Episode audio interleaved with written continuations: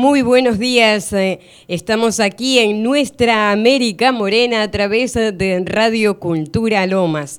Nos escucha por la aplicación de la emisora, también a través del internet. Busque Radio Cultura Lomas y los jueves de 10 de la mañana a 12 del mediodía nos haremos mutua compañía.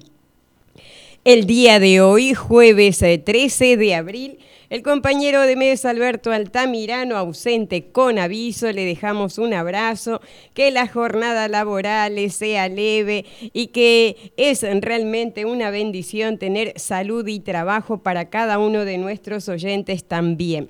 Los saludamos, muy buen día, Agustín Ojeda Sánchez, a cargo de los controles técnicos y hoy también coequiper de nuestra América Morena. Buen día, Agustín.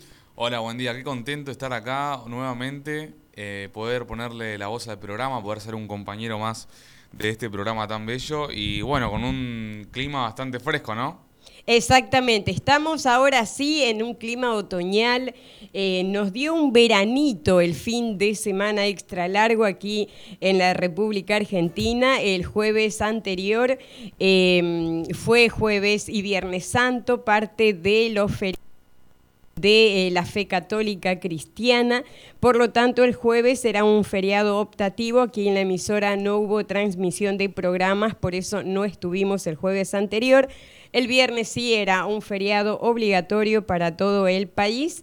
Y bueno, el sábado de gloria y el domingo de Pascua de parabienes habrán estado las familias, con los niños especialmente compartiendo la comida, compartiendo los famosos huevos de Pascua, la rosca de Pascua. Agustín, en tu caso fue así, ¿recibiste algún regalito pascuero? Recibí, recibí un, un huevito chi- chiquito, chiquito, Ajá. en un cumpleaños de una amiga y después también recibí de parte de mi novia un huevito así que se están haciendo mucho ahora, que es el huevo partido a la mitad, Ajá. relleno con galletitas. Muy dulce, muy dulce, como para comer un poquitito y después guardarlo en la heladera o capaz compartirlo con la familia también. Muy buena idea, además a cuidarse el hígado, acuérdense, Sí. el chocolate es muy rico y todo lo que se quiera, pero bueno, después a tomar, como dicen, agüita tibia, calentita. Buen detalle eso de, ¿no? La mitad de un huevo de Pascua y de algún modo también muy romántico de parte de tu novia porque significa que mitad y mitad, ¿no? Eso está bonito. Y ustedes espero que también lo hayan pasado bien, algunos eh, compartiendo la fe católica cristiana, otros quizás no, pero sí compartiendo un fin de semana largo eh, que hay siempre actividades en todas las ciudades, en todas las comunidades, desde donde nos estén escuchando. Muchas veces decimos no sé qué hacer, nos quedamos en casa y es un gran error, máxime cuando el clima acompaña averiguar, informarse sobre qué eventos hay como para poder disfrutarlo con gente amiga o con personas que tal vez no conocemos, pero que vamos a ir conociendo, sea en un recital de música, sea en una exposición de fotos o de pintura, sea una actividad a título gratuito quizás pagado, cada uno ve la realidad de su bolsillo, la posibilidad de disfrutar el día por lo general está en la capacidad de cada una de las personas. Entonces, dicho esto y sabiendo que estamos en un año electoral, Vamos a compartir con ustedes en esta jornada información referida a eh, la primera candidata de la comunidad paraguaya en el exterior. Vamos a compartir seguramente en la voz de ella, internet mediante, por supuesto, y la posibilidad laboral que también tenga María Cristina Campuzano, quien es la primera paraguaya en el exterior candidata a senadora por el partido Frente Guazú en las elecciones presidenciales que se aproximan el 30 de abril en el Paraguay. Conversaremos también eh, en este programa con Beatriz Pichi Malén. Ella es una amiga del alma, compositora, intérprete y actriz en la película de drama y ficción Cuentos de la Tierra, una película que se va a estrenar el 27 de abril. Esta película fue rodada por un equipo intercultural de técnicos artistas protagonistas y coproductores de la comunidad mapuche.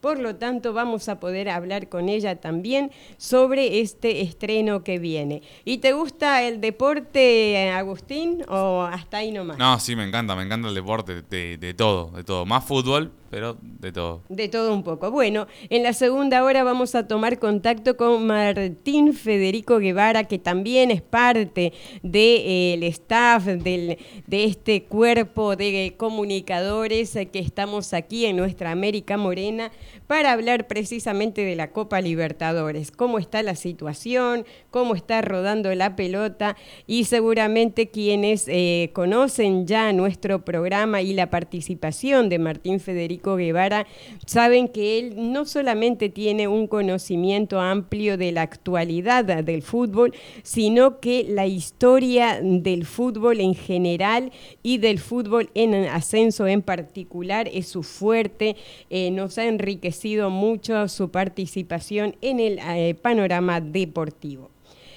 Así es que vamos a tener eh, este bagaje para compartir con cada uno de ustedes. Les agradecemos el estar ahí en sintonía desde diferentes lugares de esta orbe. Sabemos que a través del internet llegamos, sí, aquí a nivel local, en Lomas de Zamora, desde donde transmitimos, pero también lo hacemos a nivel internacional y el abrazo muy grande a cada una de las personas que están por ahí, por Bolivia, por Paraguay, por España, por Estados Unidos. Muchas gracias por esa deferencia. También les agradecemos las objeciones que nos hacen cuando hacen referencia a qué cosas les ha llamado más la atención o qué cosas no tanto, ¿sí? Y vamos a arrancar cuando ya avanzamos en el tiempo 16 minutos de las 10 de la mañana, Agustín. Y vamos a empezar con el panorama de em, la política en el Paraguay, puesto que la comunidad paraguaya tiene que estar eh, avisada que eh, puede participar también desde el exterior y es aquí en la República Argentina donde se ha registrado la mayor comunidad de electores de la colectividad paraguaya. Y son solamente cuatro países que están habilitados para que los paraguayos en el exterior puedan votar. Uno de esos países es la Argentina, el otro que está en Sudamérica es Brasil, en Norteamérica es Estados Unidos y en Europa es España. Solamente en esos cuatro países puede votar esta comunidad que si bien se estima que solamente aquí en la República Argentina estarían alcanzando el millón de personas, sin embargo solamente están en el padrón electoral a nivel mundial los paraguayos en el exterior, no llegan a 45 mil o están rondando los 45 mil electores. Realmente es una situación que llama la atención y por eso justamente muchas organizaciones de paraguayos en el exterior se han movilizado ya desde hace un par de años, el año anterior, en el 2022, lo hicieron con mayor fuerza para que en forma automática el padrón electoral de Paraguay incorpore a los ciudadanos que tengan posibilidad, capacidad de votar. Esto es que sean mayores de edad, que tengan en su documento, por ejemplo, la nueva dirección que viven, que radican en el exterior. Por lo tanto, el Paraguay el 30 de abril va a tener elecciones generales, va a elegir a su nuevo presidente, va a elegir al nuevo cuerpo legislativo y recordemos que el Paraguay es la democracia más joven de América Latina y también del sistema bipartidista de esta región. Los dos partidos más importantes en el Paraguay hasta el día de hoy son la Asociación Nacional Republicana, mejor conocida como el Partido Colorado, y el Partido Liberal, que hoy es llamado Partido Liberal Auténtico. Esto es el bipartidismo que se ha reflejado en diferentes realidades políticas de nuestra región. Resulta que del padrón electoral de casi 5 millones de personas en, el país, en el Paraguay, el Partido Colorado tiene más de 2 millones y medio de afiliados y el Partido Liberal más de un millón y medio. Así es que de ese modo podemos corroborar que eh, son los dos partidos que tienen mayor cantidad de afiliados en el Paraguay. Y esto quiere decir que los liberales representan alrededor del 32% de todo el padrón electoral y los colorados alrededor del 54%, lo que equivale a decir que casi 9 de cada 10 votantes se encuentran afiliados a uno de esos dos partidos. La figura de la alianza en el Paraguay se, ha generado desde las elecciones anteriores una figura llamativa, ¿sí? que es la concertación. Resulta que la concertación no se pudo llevar adelante en la elección anterior, pero sí la alianza. Y esta figura de la alianza permite que se unan diferentes partidos políticos con fines electorales y mediante un acuerdo entre ellos deciden la lista de los candidatos. Esto también ha sido muy conocido aquí en la República Argentina y en diferentes lugares donde existen diversos partidos, medianos o pequeños, que saben que por sí mismos no pueden ganar en, unas elecciones eh, locales o generales. Entonces deciden aliarse.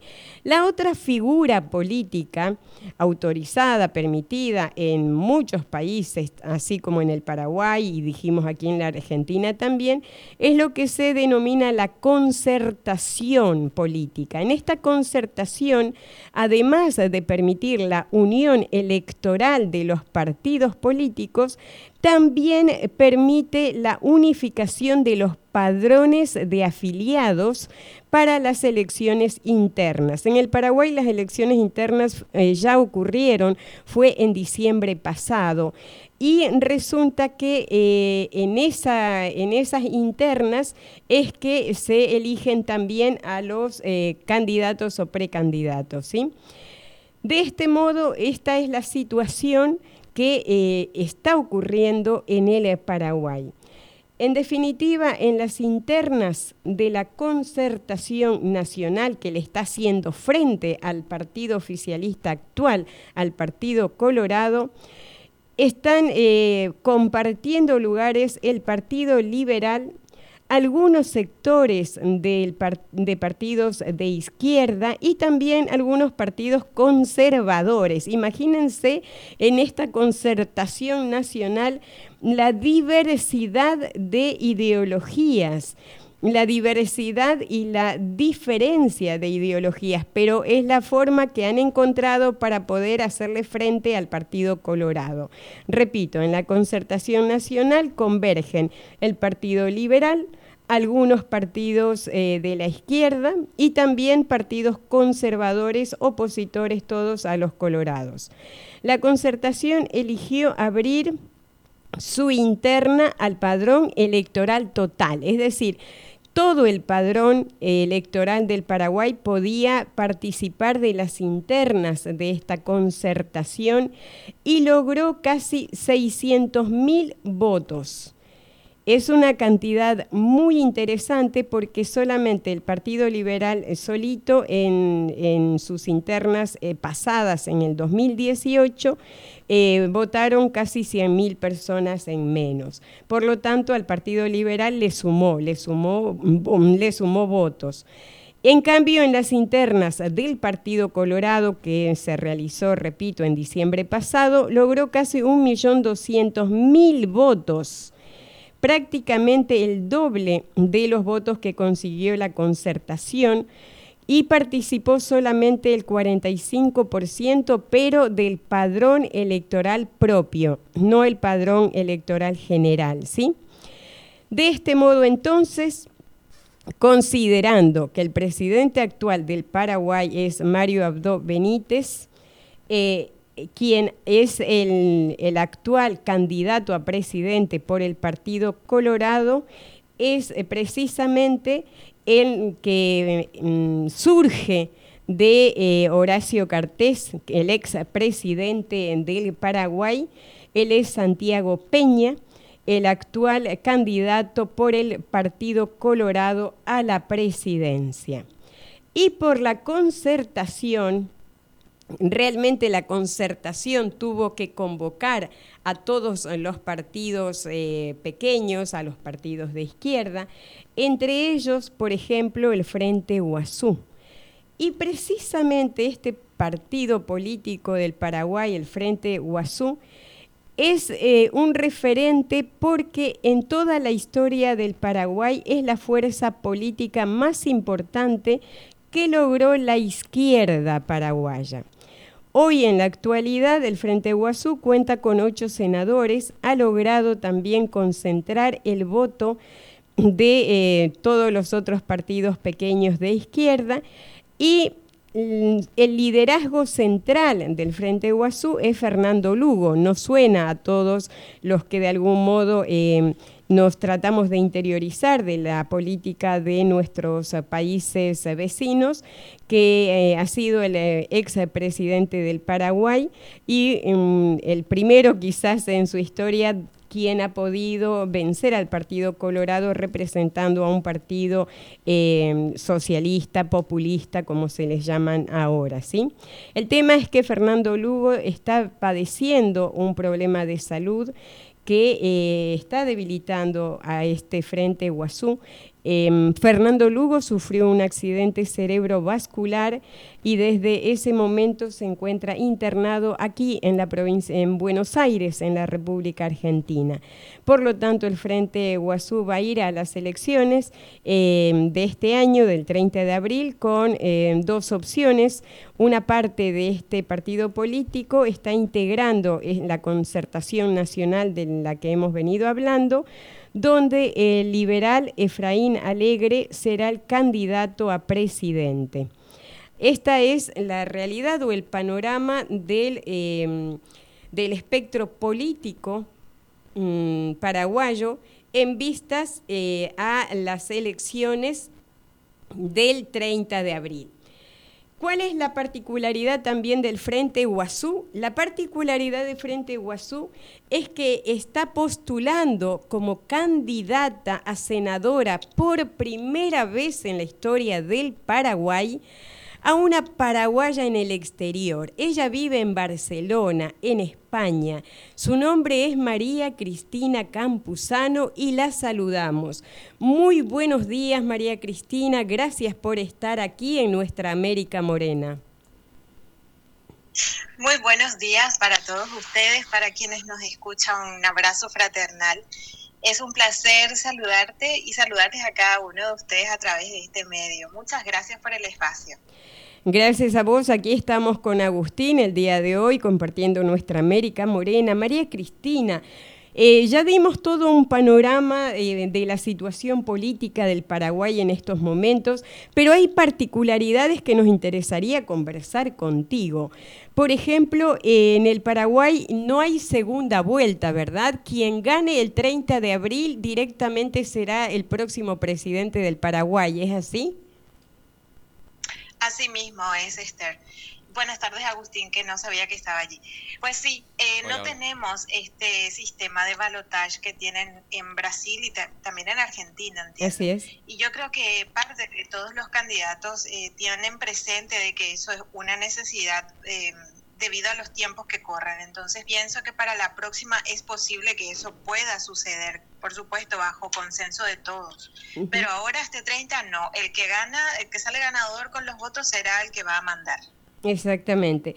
María Cristina, ¿cómo ha sido tu participación? ¿Cómo es tu participación? Sos en la historia del Paraguay la primera eh, ciudadana paraguaya en el exterior que va eh, como candidata a senadora. ¿Cómo fue ese proceso?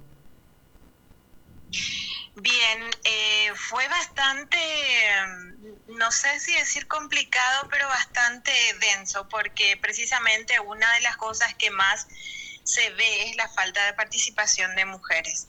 Y también en contrapartida, la mayor cantidad de migrantes son mujeres. Entonces, eh, la representación ya era como un hecho que debía darse y fue el momento en que a través de un consenso de varias agrupaciones, eh, también entre ellas casi todas de mujeres, eh, llegamos al consenso de poder mandar ahora, lanzarnos de primera mano en estas elecciones con una candidatura llevando adelante una mujer, ¿verdad? Porque es la mujer mirando un poco la migración, porque es la parte más interesante de todo esto, eh, mirando la migración es la que más padece, es la que más sufre y es la que más esfuerzo hace. O sea, tiene una, una valentía y un coraje de poder decir salgo del país por mantener a mi familia o por mantener a, a una persona enferma o a su mamá o a su papá, ¿verdad?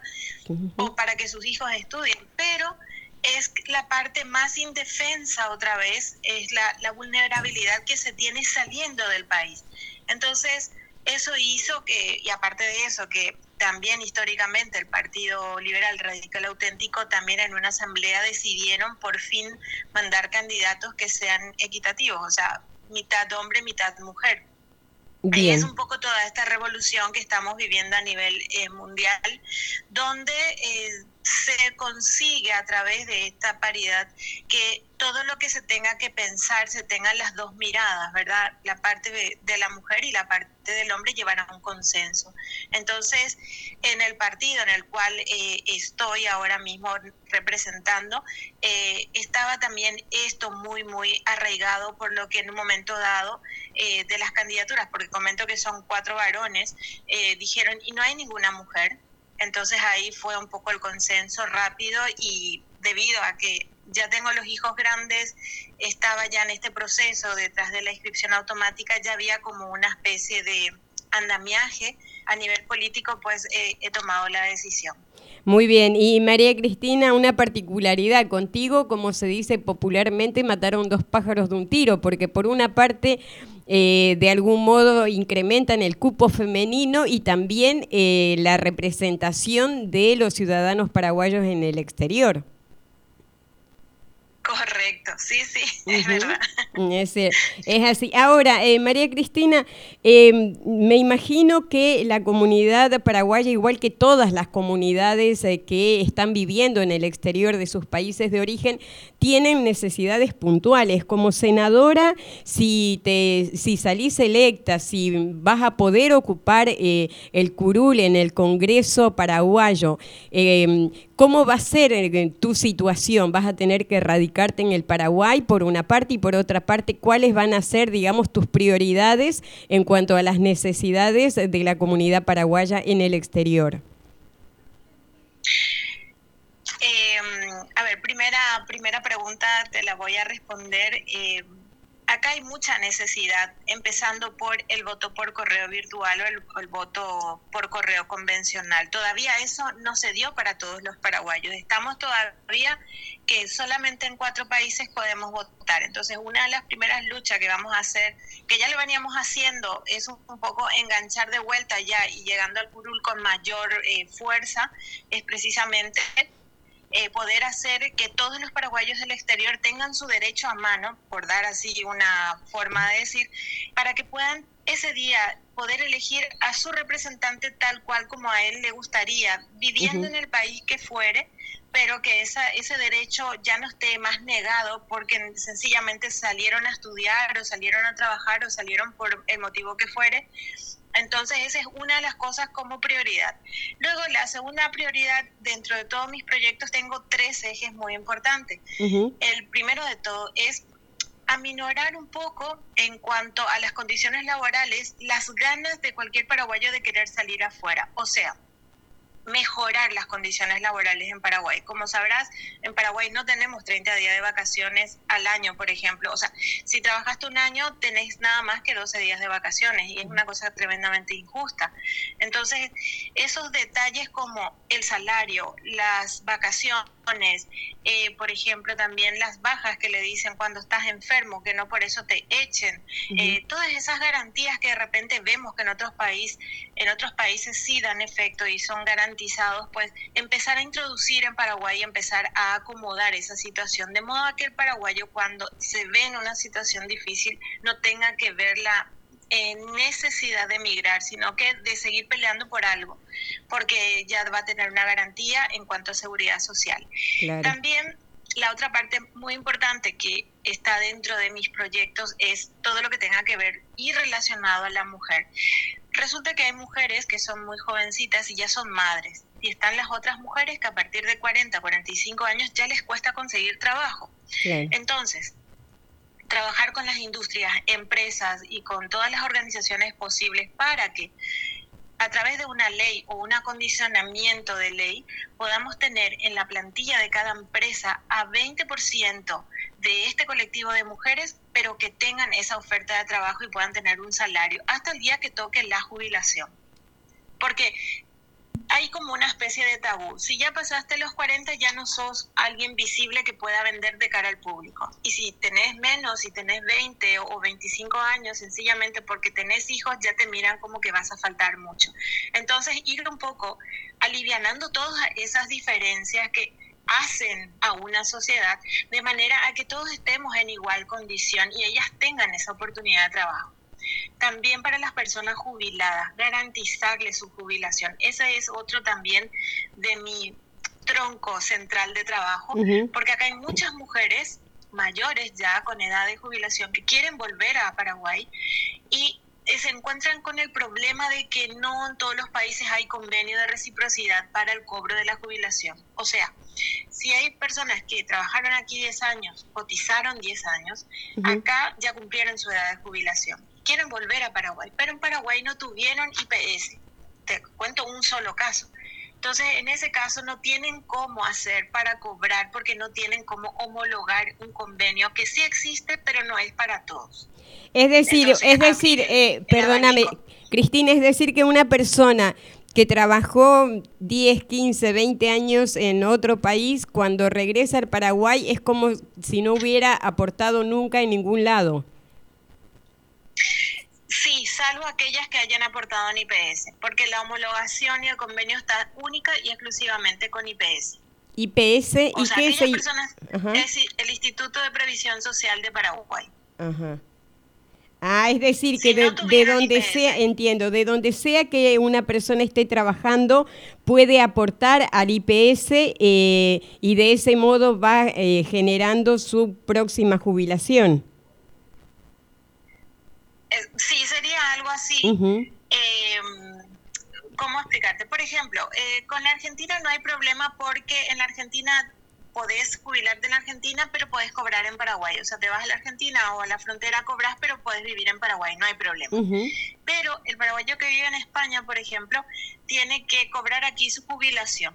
Y hay un trámite bastante, bastante complejo donde no va a estar viniendo cada año a hacer ah. presentación física como para que pueda cobrar su jubilación, o sea, justificar que sigue viviendo. Entiendo. Entiendo, entiendo. Lo, Sin embargo, e, en el caso de España, si alguien que ya tuvo IPS, entonces lo que hacen es presentarse a IPS de Paraguay y ahí ya justifican el Estado español que esa persona sigue viviendo. Por eso digo, solamente a aquellas personas que eh, cotizaron en IPS. Ojo, Esther, que los que viven en Estados Unidos no tienen igual convenio. O sea, hay un desnivel total en cuanto a eso cuando que bien pudimos haber ya desarrollado este tema hace tiempo, porque la migración ah, desde hace mucho tiempo se fue dando, pero nunca nadie se preocupó en sentarse a ver que las personas que quieran volver puedan tener esta garantía a través de un convenio, porque los países donde hay mayor colectividad de paraguayos nunca tienen problema para poder sentarse a negociar estas cosas. Claro. Bueno, este tema de eh, la jubilación realmente va a dar para un capítulo completo, porque bien mencionaste Estados Unidos es uno de los países que no tiene convenio prácticamente con ningún país con respecto a, a, esta, a esta parte, ¿no? ¿Qué, ¿Qué pasa con los migrantes que envejecen en Estados Unidos, que trabajaron 30 años, 40 años, aportaron y si quieren regresar a terminar sus días o sus años en su país de origen, es como si no hubieran trabajado nunca porque, bueno, falta esos convenios de reciprocidad. Bueno, voy a hacer como... exacto. A ver si, si, si te he seguido, María Cristina. De ser elegida eh, senadora por el Frente UASU, entre tus eh, prioridades estaría permitir el voto de los ciudadanos paraguayos en el exterior. Eh, con mejores posibilidades, una de esas posibilidades sería el voto por correo, ¿verdad? Para que pudieran votar desde cualquier lugar. Por otra parte, también mejorar las leyes laborales en el mismo Paraguay para eh, disminuir el interés de los ciudadanos que necesiten salir para trabajar en otro país. Segundo punto.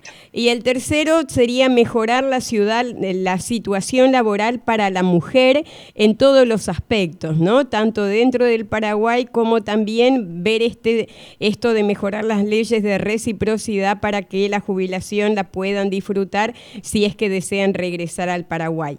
Estos serían como los eh, un punteo de, del trabajo que realizarías como senadora, ¿sí? Sí, así es, Esther, correctísimo. Y un puntito más que quiero agregar así breve, discúlpame que te No, no, perfecto. Eh, el otro el otro punto muy importante que también quiero trabajar por una cuestión de desnivel en Paraguay. Un extranjero que se va a Paraguay tiene cierto grado de gracia con el Estado, creo que cinco años de gracia. Pero el paraguayo que quiere volver para invertir en su país no tiene ese año de gracia. Ese es el otro mm. punto en el que voy a trabajar. Ahí hay una diferencia tremenda. Porque si un extranjero de cualquier país eh, tiene cinco años de gracia y un ciudadano paraguayo que regresa nada, bueno, eso es muy injusto. Ese sería el otro punto y realmente son muy interesantes. Ahora, María Cristina, eh, de ser electa, ¿cómo va a ser tu situación? ¿Vas a poder, vas a tener la necesidad de regresar al Paraguay? ¿Es así? Así es, sí, sí. Dejo Barcelona y voy a hacer la legislación en Paraguay, sí. Y esto mismo eh, puede pasarle a otra persona que tuviera interés en la participación política también. Esto eh, eh, significa que los partidos políticos están abriéndose a los ciudadanos paraguayos en el exterior o es una particularidad de Frente Guazú. Te diré que es esta particularidad ya nació en el 2012 con Frente Guazú. Lo que pasa es que ahora se hizo como que ahora tiene un cuerpo, una cara y una figura que representa la migración. Siempre estuvieron ellos mediando desde allá, pero ahora por primera vez ellos ya abren esa ventana de posibilidad, de modo que un migrante, auténticamente migrante, pueda tomar ese puesto y hacer la representación también. Interesantísimo. Es, histórico, es histórico, sinceramente, sí. Exacto, es histórico por, por la posibilidad del ciudadano en el exterior y por la particularidad de tu presencia como mujer. María Cristina Campuzano, ella nació en Asunción, en Paraguay, hace unos 14, 15 años estás viviendo en Barcelona, en España. Vamos a ver de convocarte en otra oportunidad para que nos cuentes el, cómo vive eh, la comunidad paraguaya en España. Tenemos cinco horas de diferencia, ¿verdad, eh, María Cristina? Sí, sí, acá son las 15.42. sí, sí, supongo yo que ahí es cinco horas menos. Exactamente, aquí las 10 de la mañana, 42 minutos. María Cristina, mil gracias por este tiempo, por este detalle eh, de estar en nuestra América Morena. Te abrazamos y seguramente te vamos a convocar programas venideros, al menos para analizar los resultados del 30 de abril, cuando haya elecciones generales en el Paraguay. Esther, quien queda agradecida soy yo y cuando quieran a las órdenes siempre, por supuesto que voy a estar atenta con todos ustedes. Muchas gracias. Bien, hemos conversado entonces con María Cristina Campuzano. Ella es candidata a senadora por el Frente Guazú, así es que la comunidad paraguaya que sabe que va a poder votar desde la República Argentina o desde de los diferentes países que mencionamos, Argentina, Brasil, Estados Unidos y España, que son los únicos cuatro países que tienen habilitadas las mesas para que vayan los eh, ciudadanos paraguayos a ejercer ese derecho eh, ciudadano, ¿sí? Avanzamos en el tiempo, 42 minutos dijimos de las 10 de la mañana. Agustín, podemos ir al primer tema musical y si hablamos de la comunidad paraguaya, ¿por qué no nos vamos a regalar entonces este ritmo que viene también acompañándonos para hacer nuestra música compañera? ¿sí?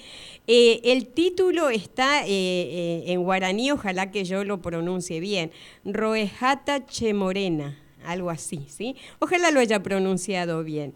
Y bueno, está en guaraní, es, lo interpreta eh, Vecindad Autopsia, así se llama esta agrupación que fusiona el, ritmo de punk, el rock, el folclore. Vecindad Autopsia se llama esta agrupación y nos regala este tema.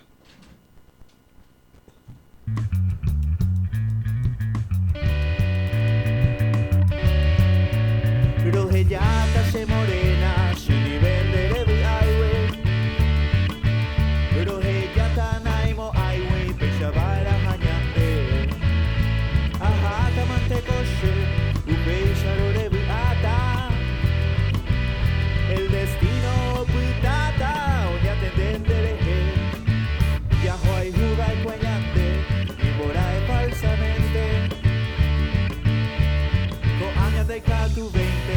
soportan baile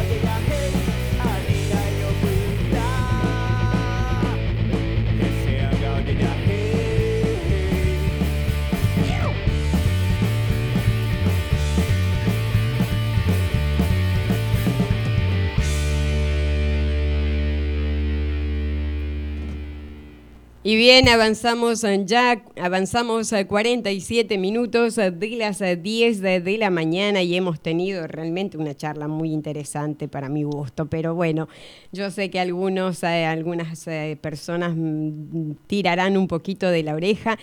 Eh, el asunto es que hemos conversado con María Cristina Campuzano y ahora quiero que podamos entrar, adentrarnos a una, un estreno que se, que se viene aquí en la República Argentina y seguramente a través de las redes también van a poder disfrutarlo quienes gustan de em, la, narrativa que se ve. ¿Sí? Esto es Cuentos de la Tierra, se titula la película de drama y ficción bajo la dirección de Pablo Leónidas Nisenson.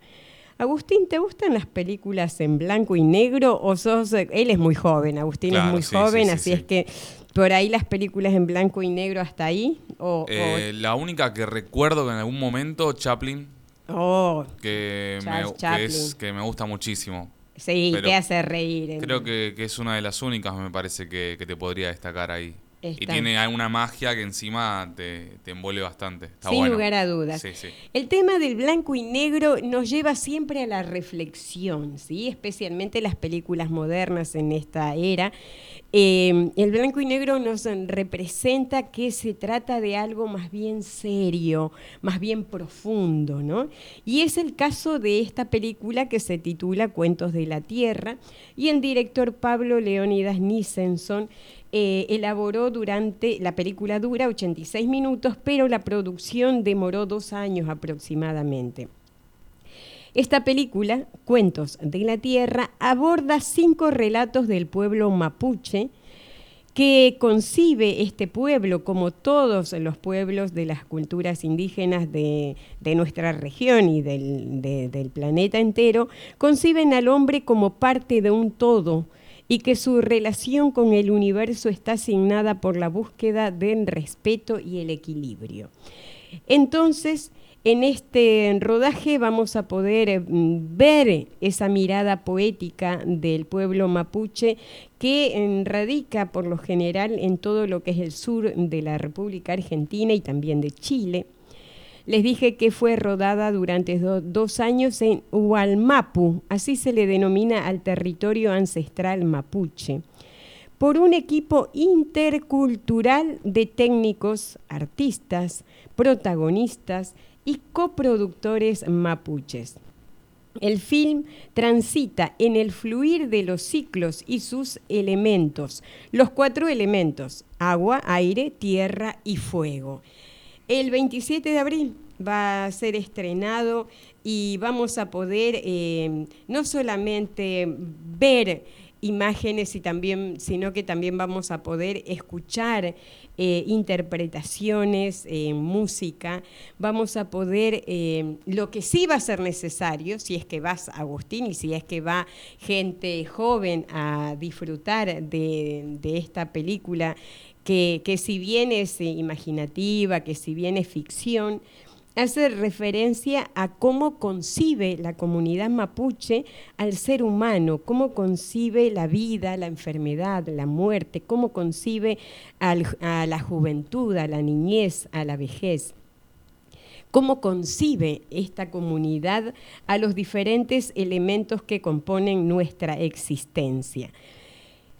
Para ir entonces a ver películas de esta naturaleza tenemos que preparar nuestro eh, propio pensamiento para mm, tratar de eso, de abrir nuestra cabeza y poder llegar a comprender o mejor comprender cómo piensa, cómo siente, cómo vive eh, un pueblo que es parte de nuestra sociedad, ¿sí?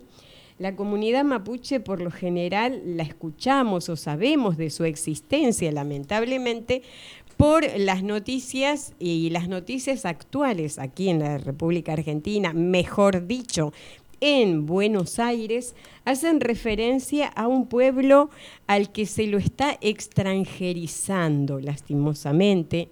Se desconoce y se jactan muchos de desconocer.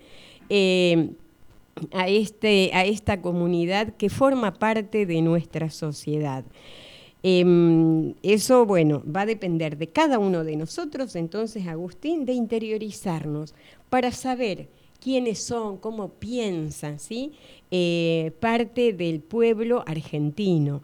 En este momento nos llamamos pueblo argentino. Quizás uno de los mayores, eh, las mayores críticas u objeciones que se le hace a la comunidad mapuche es prácticamente que mm, prefiere no identificarse, ¿no? O como argentino o como chileno, sino de identificarse como propio de su comunidad.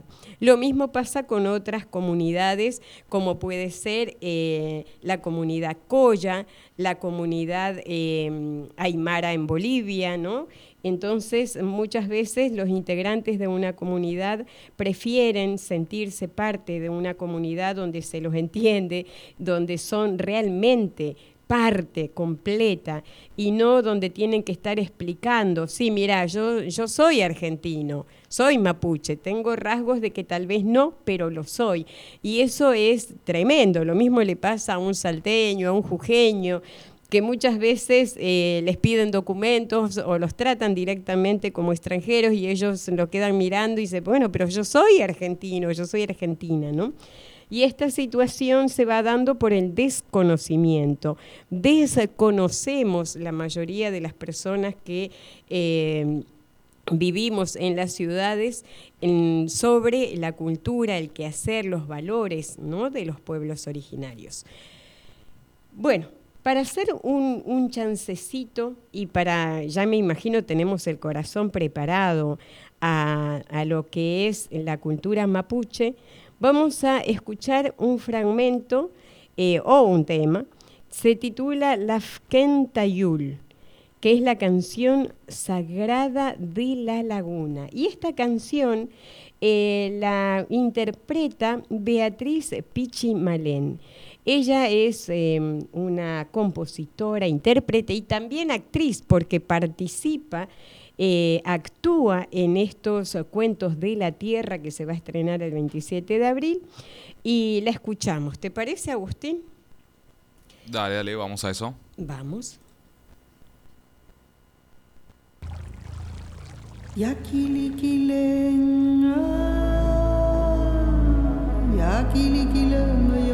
கிளிகில அம்மையா கிளிகில யா கிளிகில அம்மையா கிளிகில அம்மையா கிளிகில யா கிளிகில யா கிளிகில யா கிளிகில யா கிளிகில யா கிளிகில அம்மையா கிளிகில அம்மையா கிளிகில யா கிளிகில அம்மையா gile gile ya gile gile ya gile gile. Ya gile gile ya gile gile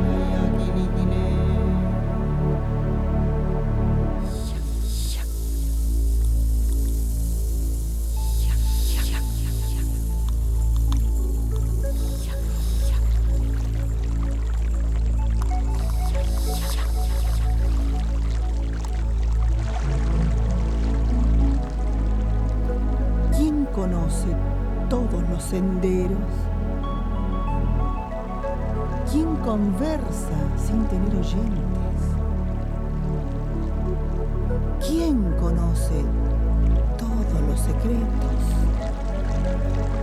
El agua, el río,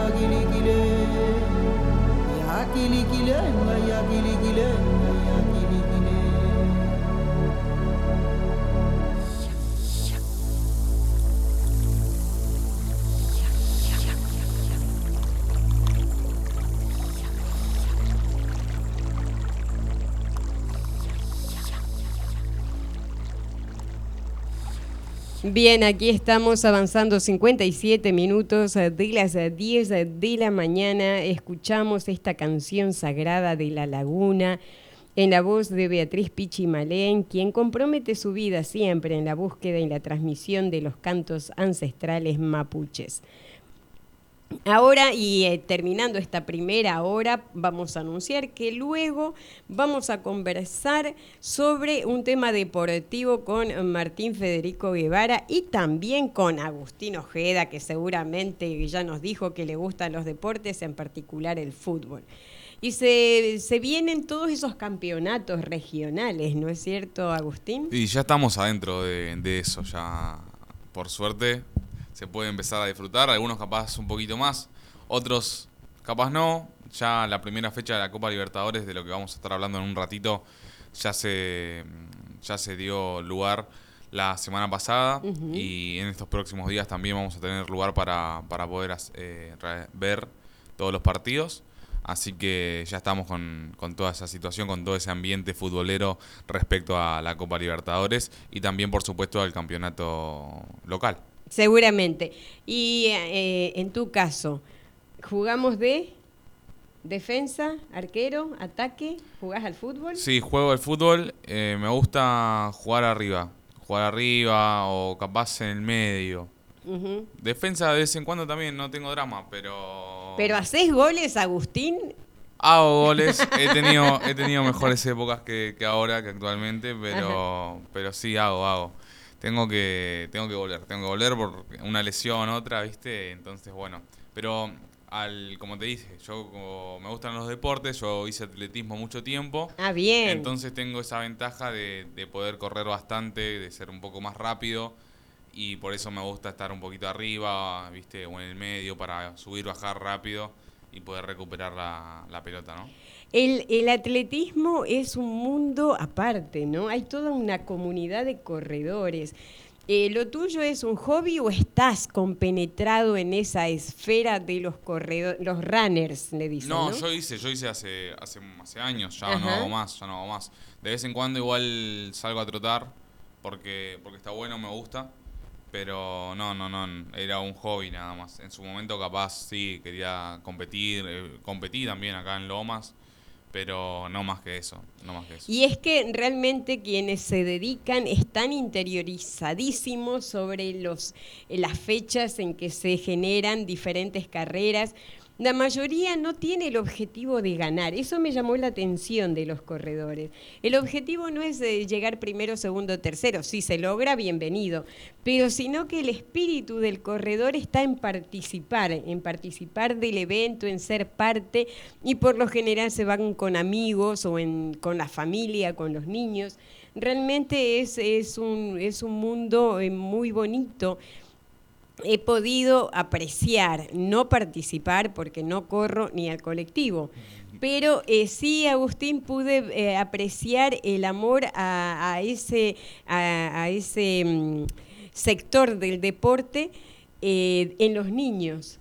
Y los niños con qué dedicación corren. Y ellos no, no miran si llegan ante último o último, pero llegan quieren llegar a la meta y es tan bonito, ¿no? Y que los papás los acompañan y los alientan. Es realmente muy interesante esa rama del deporte. Pero bueno, de eso vamos a hablar en otro momento. ¿Podemos hacer nuestro um, paréntesis de identificación de la radio ahora que estamos en las 11 de la mañana? ¿Te parece? Así en la segunda hora porque vamos a estar eh, hasta las 12 del mediodía y en esta segunda hora vamos a comunicarnos en un ratito más con Martín Federico Guevara y ahí sí Agustín y Federico Martín van a poder este, hablar sobre esta Copa Libertadores. Yo voy a ver si aporto algo, me dijeron que la pelota es redonda y les creo, ¿está bien? Entonces, ahora sí. Sí, nos vamos a la identificación y en un ratito vamos con más de música compañera, vamos con eh, más deportes y con un salpicadito de noticias de esta región sudamericana.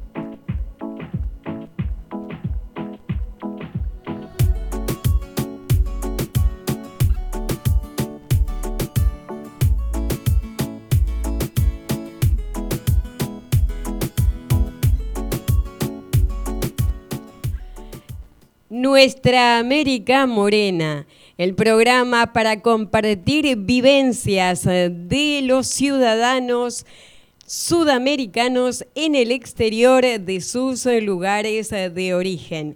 Nuestra América Morena los jueves de 10 a 12 del mediodía a través de Radio Cultura Lomas. Nos encuentra siempre en el internet y también en la aplicación, ¿sí? Hay una aplicación, Radio Cultura Lomas, los jueves de 10 a 12. Nos encuentra aquí en nuestra América Morena.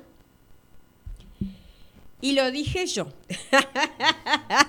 y ahí le vamos a pedir que nos, nos regalen el avance para que ustedes también lo tengan ahí bien grabadito, bien bonito. Eh, los días jueves estamos aquí, compartimos por lo general noticias en diferentes aspectos políticos, deportivos, sociales, artísticos, culturales. Hoy estamos con Agustín. Agustín Ojeda, eh, ¿cómo te has sentido en esa primera hora? Hablo mucho yo, ¿no? Muy contento, no, no, no, muy contento, no, no, no, me das lugar, me das lugar.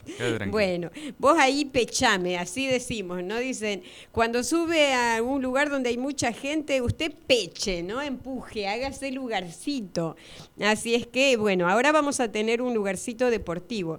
Ya lo estoy eh, llamando y estamos eh, a punto de tener comunicación con quien ya es parte también de nuestra América Morena, es un amigo de estudios también, en la Universidad de Lomas de Zamora nos hemos conocido, él se dedica plenamente a lo que es el área deportiva, tiene muchísimos conocimientos de eh, la historia del fútbol en todos los niveles, realmente nos ha asombrado todo el año pasado y eh, tuvimos solamente una presentación en el mes de marzo con Martín Federico Guevara. Y este año también, gracias a su buena predisposición, vamos a poder compartir sus conocimientos, eh, sus recuerdos y en este caso la Copa Libertadores, ¿verdad, Martín Federico Guevara? Aquí estamos con Agustín para saludarte.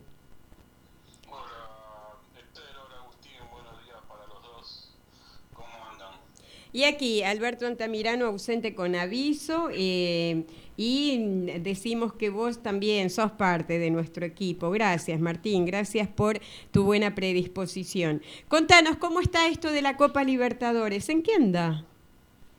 Bueno, recién, digamos, tomando en cuenta ¿no? que la semana pasada se jugaron partidos ya de la fase de grupos, ¿no? La Copa Libertadores en estos últimos años tiene la particularidad de disputarse una primera etapa preliminar con equipos que por ahí son, digamos, están en unos puestos más rezagados en la tabla de posiciones, y después empieza la fase de grupo donde, bueno, ya empiezan los campeones, los subcampeones, a jugar, bueno, lo, que sería la clasificación a el octavo de final. Una, un poco queríamos hablar, ¿no?, de esta Copa Libertadores, un campeonato que se pensó hace comienzos, digamos, del siglo de 1960, como una especie de campeonato de Copa de Campeones de América, ¿no? de los clubes de Sudamérica.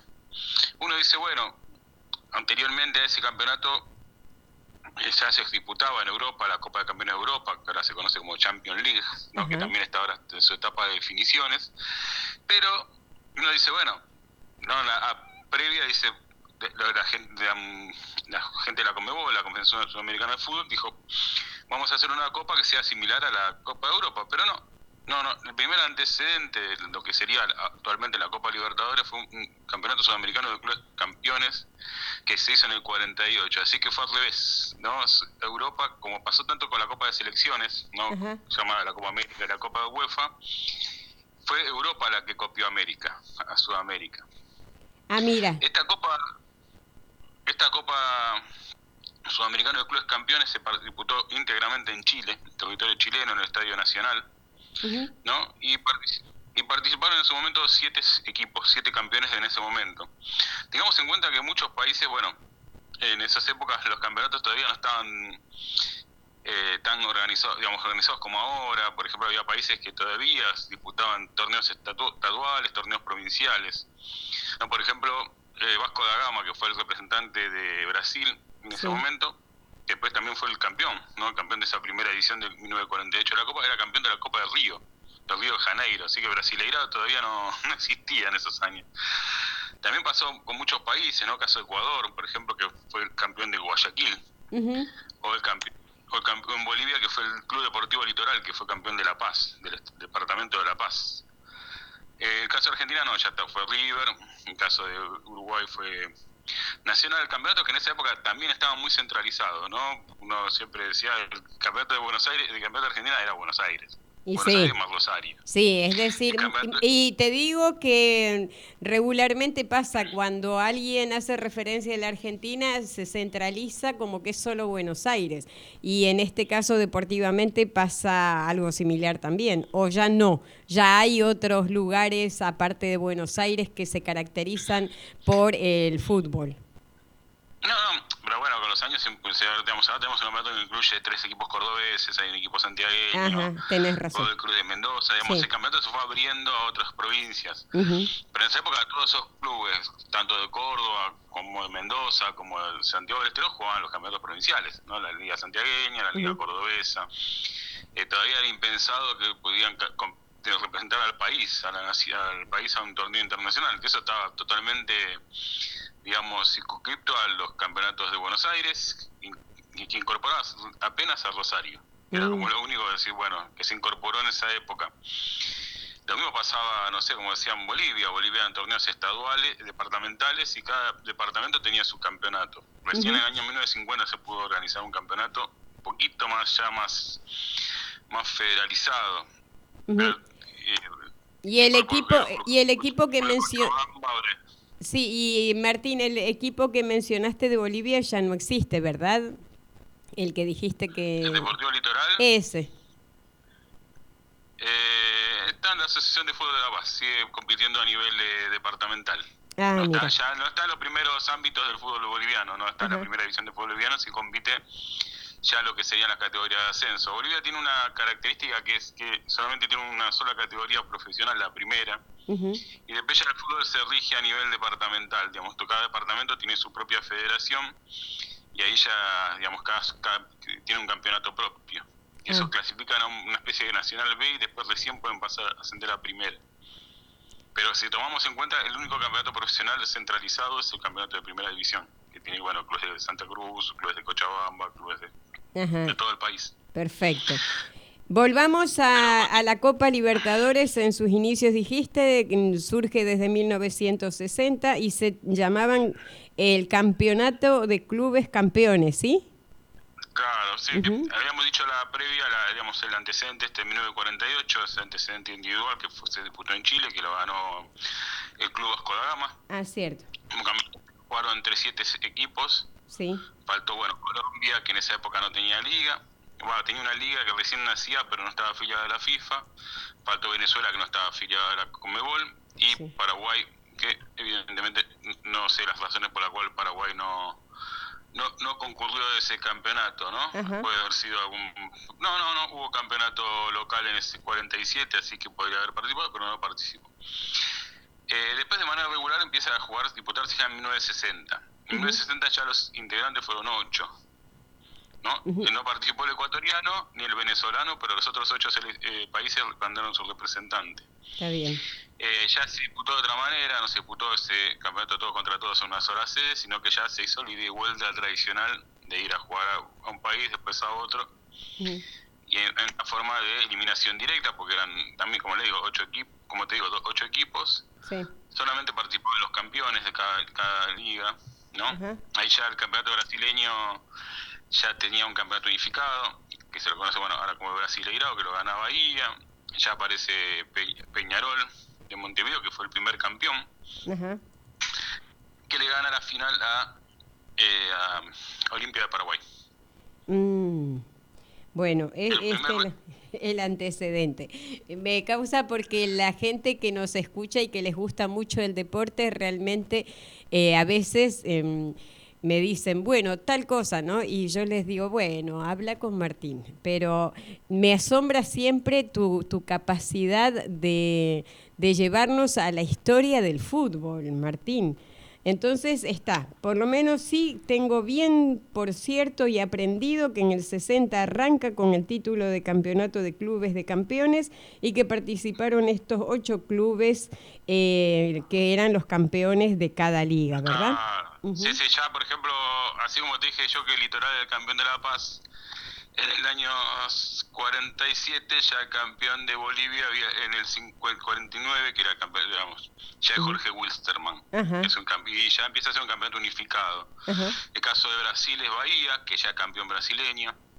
Millo- aparece Millonarios de Colombia, ¿no? La liga colombiana ya se oficializa, Ujú. algo que, que había que los primeros años había quedado como afuera, marginado de las competencias internacionales, empieza a tener un- su lugar. Aparece Olimpia, el campeón paraguayo, obviamente, que fue subcampeón de América. Sí. Y el primer representante argentino fue el Cruz San Lorenzo Almagro. Oh, Una cosa curiosa, ¿no? Que se da esa primera copa que Argentina prácticamente no le dio mucha importancia a la- al campeonato. Eh, San Lorenzo pasa a las semifinales, ¿no? sí. Y en las semifinales tiene que disputar dos partidos con Peñarol. ¿No? Gana uno cada uno y tienen que jugar un tercer partido. ¿Y qué decide eh, amigos de San Lorenzo? Como no le interesaba mucho y no se sabía qué se, se iba a jugar, porque se tenía que en teoría jugar en sede neutral, le cedió la localidad en el tercer partido a Peñarol. Ah, mira. O sea que lo volvieron a jugar en Uruguay. Ajá. Que eso, eso sería, en esa época es un símbolo de decir, bueno, no, no me interesa. Digamos, Ah, a, a los amigos eh, a, los amigos uruguayos. Los amigos uruguayos aprovecharon la, la localía, la gentileza. Obviamente no lo dejaron pasar, le ganaron las semifinales a San Lorenzo y pasó a hacer el final con Olimpia de Paraguay, que bueno, se la ganan en local de local en Montevideo 1 a 0 y empatan 1 a 1 en, en defensor del Chaco. Y se consagra el primer campeón. A su vez, ese primer campeón, bueno, después termina jugando lo que es la Copa Intercontinental con el Real Madrid, que es la campeona europea. Eh, Peñarol gana las primeras dos ediciones, Sí. 60 y 61, y ahí aparece el famoso Santos de Pelé, Ah, que se lleva la de 62 y 63. ujú. Y así vamos avanzando, ¿no? Aparece Indep- Después ya en el 63 empieza Boca a darle mucha importancia a la Copa Libertadores con Armando, el presidente, famoso presidente del Puma Armando, Alberto J. Armando. Llega a la final, pero obvio cae derrotado contra el Santos, que en esa época era el equipo del mundo, ¿no? Uno me decía, bueno, ahora podemos hablar del Barcelona de Messi o el, el Ajax de Cruyff en los años en los años 60 el Santos de Pelé era el, el equipo, el equipo que todo el mundo quería ver, ¿no? El que hacía giras por toda América Latina, donde les- se, se separaban las ciudades para verlo, ¿no? Sí, eh, era el- y bueno, el Santos obviamente era muy superior a Boca y, y le gana las dos finales. En el 64 aparece ya Independiente, que logra derrotar al Santos no solo- y se convierte en el equipo copero que todos conocemos, ¿no? La- obtener las dos primeras copas de las siete oficiales. Todavía sigue siendo el equipo más ganador de Copas Libertadores con siete copas Independiente. independientes. El equipo que hoy por hoy está haciendo noticias porque ayer, ¿no? Eh, renunció su presidente, eh, Doman.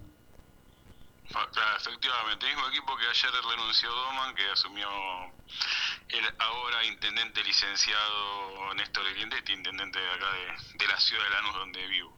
¿Qué situación, no? Eh, tuvo que dejar en suspenso su labor como intendente de Lanús para ir a presidir el Club eh, Deportivo de Independiente. Sí, sí.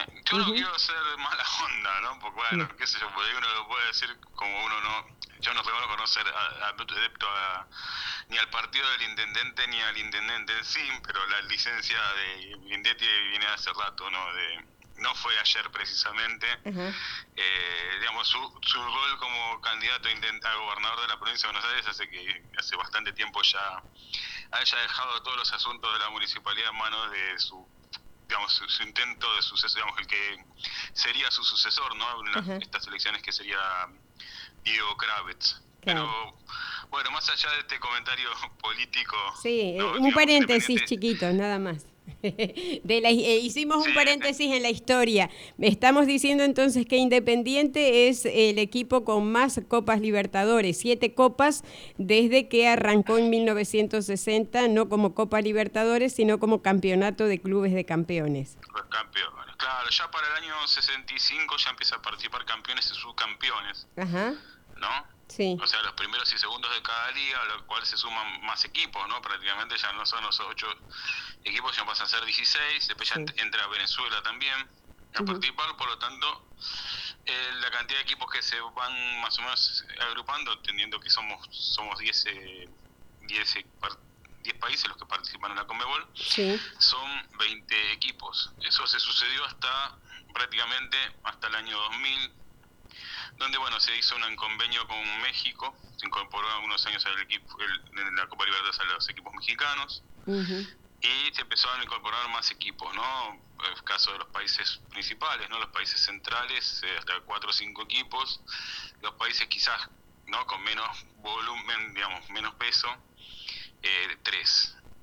Mm. Eh, y ahí se empezó a ver, bueno, la etapa preliminar, un par de situaciones para la cual, digamos, de alguna manera se redondean una mayor cantidad de equipos. Eso, eso sí se copió de Europa, que Europa, digamos, también tenía la Copa de Campeones y empezó a sumar más, más equipos a, a su liga.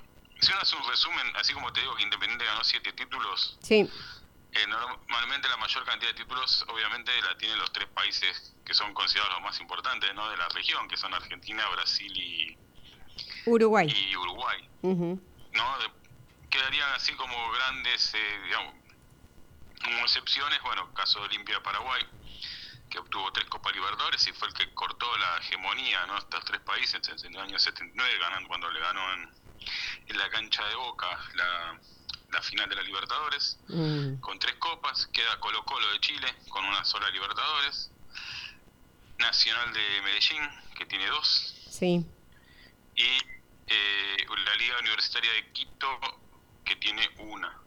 Y creo que ya hay 11 caldas de, de Colombia, pobre, que fue, como se puede decir, la, la gran, digamos, si uno, si uno empieza a pensar la, la sorpresa, digamos, ¿cuál fue la gran sorpresa de, de un equipo? Decir, bueno, ¿quién hubiera pensado que 11 Caldas ganó una Copa Libertadores? Sí, 11 Caldas ganó una Copa Libertadores en el año 2004, creo que también le ganó la final a Boca en, en su estadio en Manizales, una definición por penales 2 a 0, que fue, digamos, la gran sorpresa, ¿no? Porque es un equipo que no está entre los más poderosos de su país, se- tiene algunos campeonatos logrados, pero no, no está entre los más entre los digamos, no es el América de Cali que por ejemplo es el equipo que más finales perdió por ejemplo con cuatro Seguramente. tres de forma, tres de forma consecutivas Qué, qué, qué alegría inmensa habrá tenido el Ecuador ese, ese momento, ¿no? Tremendo. Uf. sí Ecuador tuvo una etapa muy fuerte más o menos entre el 2008 y el 2009 con la Liga Deportiva Universitaria que, que además también ganó la Sudamericana Ajá. Digamos, no solamente ganó la Libertadores, sino que le ganó la Sudamericana, casualmente al mismo rival, a Fluminense, a Fluminense Mira. de Brasil. Mira.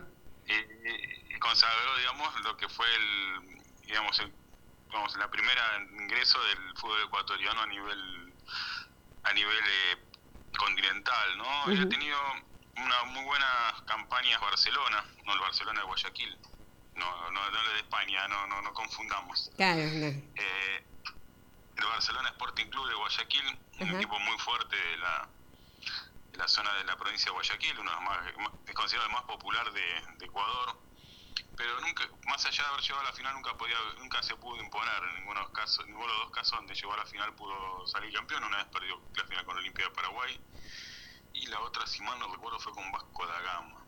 Eso había sido los máximos logros del fútbol ecuatoriano. Eh, ahora también bueno, se le sumó también otro club que es relativamente nuevo, no tiene muy- mucha tradición en el fútbol histórico de Ecuador, pero en los últimos años con una gran inyección económica ha llegado a tener gran peso internacional que es el Independ- Club Independiente del Valle, que le acaba de ganar hace poco la final de la, de la Recopa Sudamericana Flamengo. Viene de Ajá. ganar también la Sudamericana en dos oportunidades y fue finalista de la Libertadores en el 2017 que perdió con Nacional de Medellín. Y, y la verdad, eh, yo siento, ¿no? En, en mi no participación futbolera, que cada vez que un equipo, eh, sea un equipo grande con mucha hinchada, mm, muchos fanáticos, o sean equipos muy pequeños, la alegría eh, que, que ha de sentir en esas eliminatorias, ¿verdad? Y por algo lo llaman la pasión de multitudes, ¿no? Y sí, sí, obviamente. Ah, sí, sin digamos, el campeonato, la Libertad es creo que la copa que más Ajá. como sudamericanos. Es el campeonato que más eh, todos, todos de alguna manera desean, todos quieren de alguna manera llegar y ahora creo que el objetivo básicamente en estos últimos años es romper la hegemonía brasileña. Ah, bueno, ahí está. Entonces todos para hacer fuerza para que gane cualquier otro país de los que están participando, ¿sí? Sí, sí, porque ustedes piensen que, vos pensás que después de la última famoso, esa famosa final de, de Boca River en Madrid, que terminó disputándose en Madrid, ¿no? Que, se- que, que tenía que jugarse en el Monumental y terminó jugándose en Madrid. Después, eh, las otras finales, bueno, la, la posterior a esa fue River y Flamengo, que la gana Flamengo, ¿no? Con esa eh, que lo da vuelta en los últimos minutos y después se repartieron prácticamente las tres finales, últimas finales entre equipos brasileños. Pero aparte llegaron los dos equipos brasileños a la final y los campeones, bueno, fueron dos veces Palmeiras y dos veces Flamengo. Eh, otra cosa que yo creo que tendría que cambiar, este año no lo van a cambiar, es el tema de la final a estadio único. ¿no? Es- Eso es una cosa que se imita de Europa. Pero la diferencia que tenemos con Europa es que en Europa las distancias son muchísimo más cortas que acá. Sí, sí, sí, prácticamente toda Europa es la República Argentina. Claro, Sí. y entonces es muy difícil, por ejemplo, como pasó el año pasado, una final entre Flamengo y Palmeiras, eh, que jugarse en el estadio de modelo de Guayaquil, ¿no? Con los costos de traslado, lo que cuesta trasladar a la gente eh, de, una, de una provincia a la otra parte, para de un país a otro parte, para que se jueguen una final entre dos equipos brasileños. Ah, no, perdón, fue Flamengo contra Paranaense, discúlpenme, me equivoqué la, me equivoqué la, la Bien, final. Bien hecha Eh, la corrección, Paranaense. sí. Porque después yo la verdad no te hubiera podido corregir nunca de los nunca, pero a veces cuando pasa esto, no solo contigo, conmigo, con Alberto cuando decimos algo, bueno, Agustín que ahora va a empezar también, además de los controles técnicos, a hacer sus aportes, nos dan tironcito de orejas. Pero bien, bien todo esto eh, en, este, en esta Copa Libertadores que está ahora rodando la pelota, ¿verdad? Sí, sí. Dale. que rodó su primera fecha, que fue, bueno, bueno, o sea, todos sabemos que, bueno, Boca empató con Monagas, eh, River perdió con- en la- allá en La Paz con el Tronches 3 a 1, que, bueno, algunos resultados fueron medio sorpresivos, ¿no? Pero bueno, todavía todo recién empieza y Sí. imagino que ya con, el, con la continuidad de partidos ya las cosas van a volver medio a, la- a lo que se supone va a ser lo- es lo obvio, ¿no? Que ciertos equipos tienen la posibilidad de clasificarse más que otros. ¿no? Seguramente. Y, y después ya cuando se hace la definición mano a mano, ya es como que de, alguna manera, de- desgraciadamente los países, como se puede decir, más poderosos eh, empiezan a tener mu- mucho más peso y a postergar a quizás a aquellos que no tengan el mismo peso. Seguramente. No, en ese sentido hay mucha disparidad en América Latina. ¿No? Por ejemplo, yo te cuento un caso de, de Alianza Lima, ¿no? Campeón peruano. Alianza Lima es un bicampeón peruano. Sí, No estamos hablando de un equipo que vos me digas, no, es el último de la tabla de posiciones. Y realmente hace muchísimos partidos que no gana un, no gana un partido como Libertadores. Se queda eliminado prácticamente en las, eh, en las eh, primeras fases siempre. Pero eh, es impresionante la racha que, que atraviesa de partidos sin, sin victoria. Ahora no tengo el número exacto, estoy tratando de buscarlo, pero es, es muy, muy largo y, y es increíble que un equipo que, que sea, digamos, que se considera como es el mejor de, de, de Perú tenga 30 partidos sin ganar. 30 Ah, partidos sin ganar en Copa cosa mandinga, diría algún gaucho. Pero bueno, Sí, sí, pero- Mar- Es la Martín, desigualdad que hay en el continente. Seguramente. Martín, eh, hay, digamos, eh, diferentes eh, particularidades. Esta que estás haciendo mención también es interesante por ahí para desarrollar con la situación de, países que tienen mayor presencia futbolística y otros no tanto. Está bien, sabemos que la situación económica de cada país afecta y mucho, pero podemos desarrollar este tema en el próximo encuentro, cómo eh, la situación económica de cada país influye o determina ¿no? también las posiciones de- de de los diferentes seleccionados o no, tal vez. Bueno, eso lo podemos hablar en la próxima, ¿te parece? todo, eh, Eso, el desarrollo económico también tiene que ver bueno, con, el, un poco lo- con el tema de la organización de los campeonatos. Claro. ¿no? ¿Qué, qué, qué, qué niveles tienen cada campeonato? Tal cual. ¿Cómo se desarrollan también? A veces es una, una cosa, pero de las categorías, mismo hasta las categorías de ascenso influyen, ¿no? Digamos, cómo uno puede profesionalizar un poco más de ascenso, porque a veces de esas categorías de ascenso surgen los jugadores que en algún momento brillan en primera. Acá pasa mucho, jugadores que por ahí empezaron en categoría de ascenso, subieron en primera. Eh, y aquí en países, desgraciadamente, que las categorías de ascenso están muy poco desarrolladas. Por ejemplo, Está muy bien, pero ese tema me gustaría sí desarrollarlo un poco más ampliamente en el próximo encuentro contigo. ¿Puede ser, Martín? sí, sí, puede ser. puede Dale, ser, sí. ahí ya tenemos tema entonces.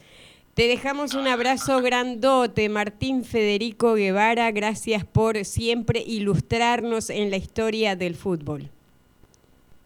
Bueno, muchas gracias a ustedes por, por llamarme. Un abrazo, un abrazo inmenso. Un abrazo.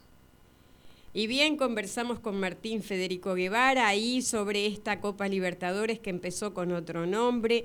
La verdad que eh, la gente que le gusta el deporte también, ¿no? Es interesante la, la historia, la historia en sí de, de estos campeonatos. ¿A vos te, te interesa un poco, Agustín? ¿Te llama la atención más o menos? Sí, sí, sí, sí, por supuesto, sí, Sí. Lo escuchaba bien atentamente de lo que decía. Es un libro abierto. Mucho, sí, sí. Mucho de la historia del pasado de la, o de los inicios de la Copa Libertadores no, no los conocía, así que estuvo bueno. Y además fíjate cómo San Lorenzo prácticamente se perdió de aparecer en la historia como el primer eh, eh, campeón de los clubes, ¿no? Pero bueno, ahí ya la tengo en línea, ya la presento porque sé que está viajando, sé que eh, Beatriz Pichi Malén está eh, camino hacia una conferencia de prensa eh, precisamente para eh, informar sobre la película eh, Cuentos de la Tierra, esta película que ha sido producida, interpretada, coproducida por eh, la comunidad mapuche también. Y la saludamos. Bienvenida, Beatriz Pichi Malén. Gracias por tu tiempo. Mari, Mari, buenos días, ¿cómo estás? Gracias por el espacio. Qué bonito, Marí Marí. Sí, lo olvido, pero así te tengo que saludar. Marí Marí, Beatriz. No, está muy bien. Muchas gracias. Bueno, te cuento que hemos hablado en la primera hora sobre los cuentos de la tierra, así es que lo que, como ya dimos un panorama sobre la película, lo que me interesa es eh, tu opinión, cómo viviste ese proceso de, produci- de producción de esta película ficción que se va a estrenar ya en estos días, ¿sí, Beatriz? Sí, efectivamente, mira, estoy llegando justamente al lugar de, como mencionabas, a la conferencia, para- porque se dio a los eh, periodistas, ¿verdad? Sí. A algunos periodistas, la- el estreno de la película. Bien. Naturalmente que el estreno eh, para el público en general es el 27 de este es, mes. sí. Ahora, en el Cine Común. Ahora, ¿cómo lo vivimos? Bueno, como todo proceso de trabajo que es un desafío, porque si bien mi profesión es, el canto, yo también estoy abocada a esta otra parte del arte. De manera que fue un gran desafío, pero a la vez una gran esperanza también, ¿sabes? Porque en esta época en que el pueblo mapuche está siendo tan perseguido, siendo tan estigmatizado y difamado, ¿no? Eh, entonces es bueno poner aspectos de la cultura, que en síntesis, como habrás mencionado, eso es lo que refiere Cuentos de la Tierra. Son pequeños relatos eh, ficcionados, pero que tienen mucho de la relación o la interrelación que los pueblos originarios tenemos con la tierra. Así es, y eh, el, el cuento donde se puede apreciar eh, tu voz, eh, tu presencia, es en el cuento, a ver si lo, si, o el, el fragmento, si lo pronuncio bien, Curuf Meu por el aire, ¿se pronuncia así? Claro, Ujú. currufumeu, claro, porque curruf es el viento, es el aire. Exactamente, en el aire o por el aire. En realidad traduce más exactamente en el aire, porque con Juan Palomino, el actor, él hace de justamente su personaje es, eh, es un Un periodista, ¿no? Un locutor de radio. claro, claro, que tiene un programa, que tiene un programa Mm, ¿Sabes? Te, te- estoy cu- escuchando entrecortada, eh, Beatriz, pero bueno, hasta que te reponga el sonido es Juan Palomino, Beatriz Pichimalén y Nehuen Zapata. Claro, exactamente. Nosotros, yo, bueno, mi personaje es la tierra. Nada más y nada menos. Y entonces por eso decía del desafío, ¿no? Y por el otro lado, bueno, los diálogos que se pronuncian ahí y las reflexiones que hace entonces el personaje de del programa de radio en el que dice cuándo le vamos a pedir perdón a la tierra, entre otras tantas cosas. Y yo creo que es una cálida invitación, ¿no? A que veamos lo que nos está sucediendo con todo esto que nos pasa ahora, las pandemias, las, los mosquitos, los chikungunya, la, la, falta de lluvia, la poca agua y todo lo que desgraciadamente sabemos que puede venir. Y una, es una buena manera de relacionar. Sin lugar a dudas, eh, considerarse el hombre como parte de la naturaleza y no como un ser superior que intenta dominar a la naturaleza. Eso es algo que seguramente vamos a ver reflejado en cada uno de estos relatos. Y la otra particularidad de, este espacio en el aire o Curufumeu es esto de sentirse extranjero, ¿no? En, en, una ciudad, en un lugar, cuando uno es eh, propio, es original de ese sitio en realidad. Bueno, el tema está en que eso es lo que quieren que lo que se quiere, lo que se pretende, ¿no? Eh, confundir de tal forma que termina la gente pensando que efectivamente somos extranjeros, cuando en realidad tenemos que hacer memoria que nuestros estados-nación tienen nada más que 200 años, los pueblos originarios muchísimos más. Desde, desde la llegada de aquel eh, este colonizador, ¿no es cierto? Ya estamos hablando de más de 500 años y nosotros como pueblo tenemos una herencia todavía mayor en ese sentido. De manera que eh, lo que pasó a ser un Estado como Argentina o Chile, eso es muy posterior. Y yo creo que habla de una gran ignorancia de quienes no reconocen o no quieren reconocer, ¿no? Porque habría que ver de qué se trata. Pero en este caso a mí me gusta contar que la historia eh, no la escribimos nosotros, somos herederos de ella, por lo tanto hay que hacerse cargo, eso sí. Eso yo lo creo. Y lo bonito ahora es que no estamos, como dice Anaí Mariluán, también participante de la película y coproductora, eh, en este momento eh, la noticia no es que mataron a un mapuche, corrieron a un mapuche, robaron la tierra a los mapuches, sino que eh, estamos haciendo un aporte cultural a través de una película, humilde, pequeña, chiquita, como somos nosotros. Me parece que es eh, precisamente grande y además muy necesario, porque la palabra que mencionaste es muy justa. Hay una ignorancia muy grande de nuestra propia historia y si no se hace nada por salir de esa ignorancia, eh, van a seguir ocurriendo o van a seguir transmitiéndose esas noticias donde todo lo malo está puesto en un sector y, lo, lo bueno, entre comillas, en otro. Pero bueno, Beatriz, qué, qué bueno conversar contigo. Sé que estás, no, no, sé exactamente si ya estás para entrar. No, no, no sé. Ah, bueno. Bueno, entonces vos me vos me decís me decís el momento en que cortamos y cortamos, pero lo que sí vamos a repetir el 27 de abril en el cine Gomón, ¿verdad? Exactamente, 21 y 30 horas. Ahí va a ser estreno en todos los cines y ahí específicamente donde nosotros vamos a estar haciendo una pequeña, un pequeño recibimiento, por decirlo de alguna forma, para poner también en contexto a la audiencia que vaya a disfrutar y ojalá que así sea, ¿no? Que lo disfrute.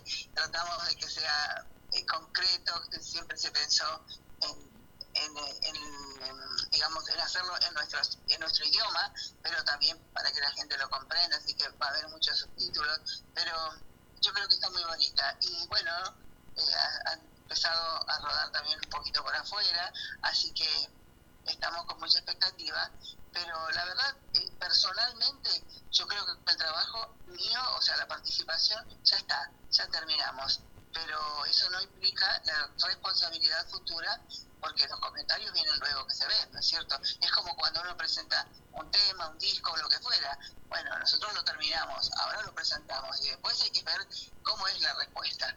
Y ese es el desafío, ¿no? Seguramente. Eh, entonces el 27 de abril a las 21 y 30 va a estar parte del elenco ahí en la presentación del, de la película. Recordemos que el, cine el cine Gomont está ahí nomás a, una cuadra, cuadra y media del Congreso. Claro. Sí,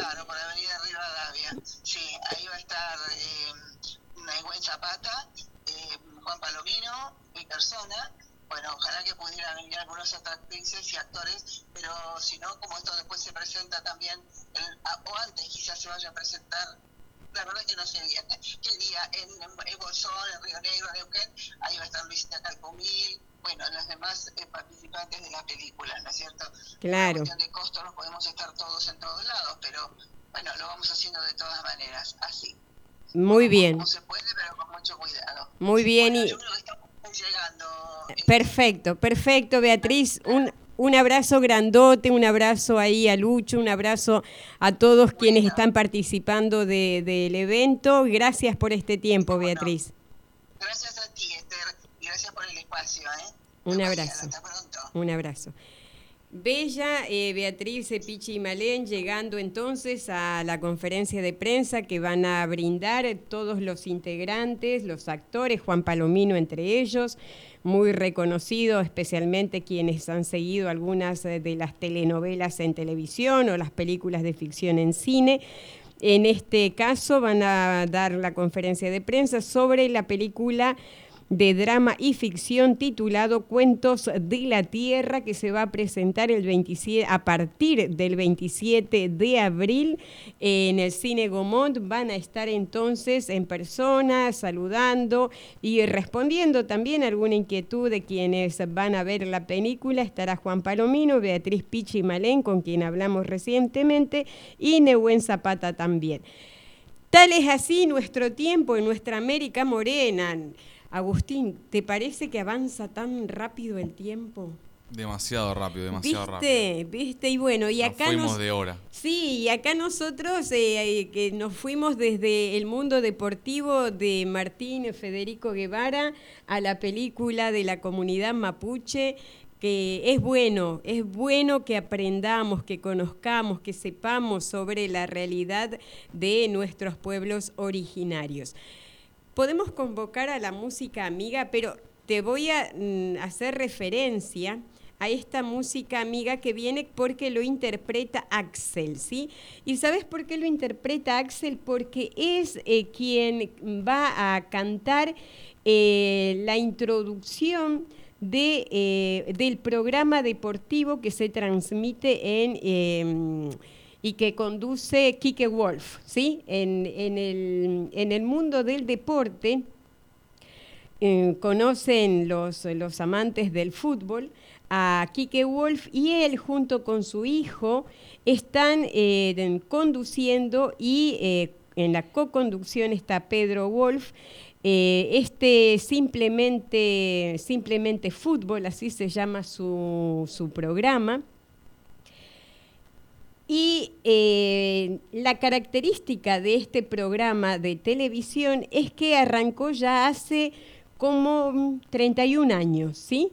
Este programa arrancó, empezó a emitirse en 1992 en América TV, continuó luego en Telefe eh, desde 1993 hasta el 95 y al año siguiente, en el 96, regresó al Canal América, pero en 1998 pasó a lo que es el canal Fox Sports y en el año 2000 hasta la fecha están en ESPN, eh, que transmiten para los Estados Unidos y bueno, en los canales de cable seguramente los amantes del fútbol siguen este programa que se llama simplemente Fútbol y que en diferentes eh, años ha tenido diferentes intérpretes que, eh, que cantaban la apertura de este programa.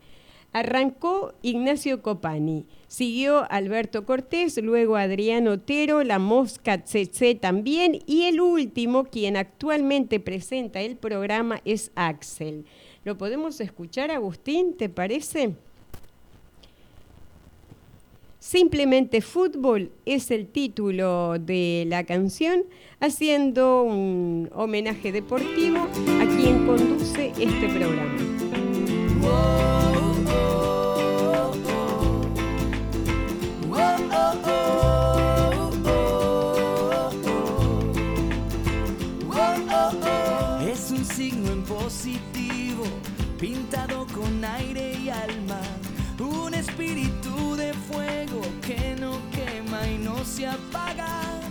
Pasión, el desafío, es la gloria tan buscada.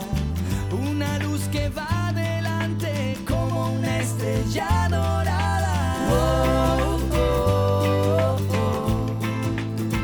oh, oh. El abrazo que se entrega en un canto de gol que estalla. Es un grito milagroso que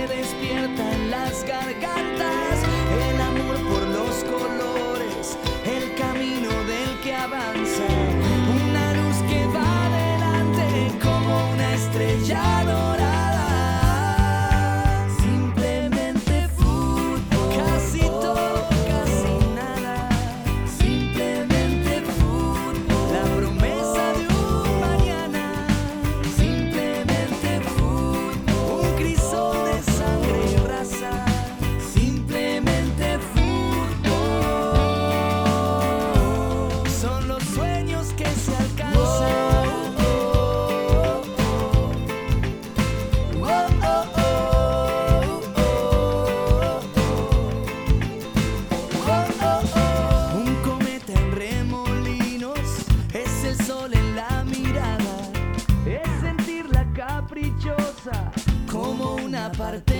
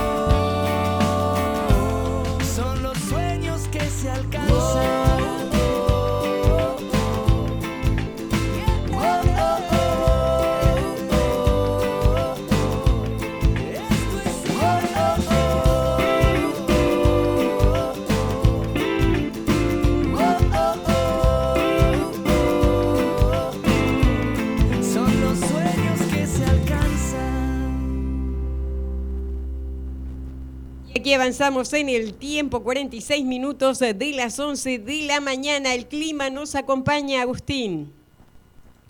Así es, tenemos un clima bastante agradable para los que les gusta el frío, que volvió, volvió allá. Podemos darle un comienzo oficial al otoño. Tenemos una temperatura de 15 grados. Para la, la máxima va a ser de 18. Quizás lleguemos en un ratito a las 2, 3 de la tarde. Mañana viernes, una máxima de 19 y una mínima de 11. Agradable también. Sábado se empiezan a aproximar las nubes, así que ojo ahí, ya por ahí el fin de semana Paraguas. se viene con paraguas, pero también la, tem- la temperatura sube, 21 grados de máxima y 12 Mm. de mínima.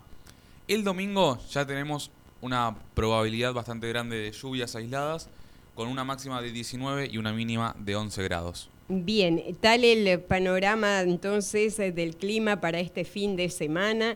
Sabemos que eh, mucha gente se prepara para descansar el fin de semana y si es así, en casa, bien arropaditos, tal vez a disfrutar ver caer la lluvia, ¿no? Eh. ¿Te gusta la lluvia, Agustín, o hasta ahí nomás? Me gusta, me, gusta cuando estoy adentro y no tengo que salir.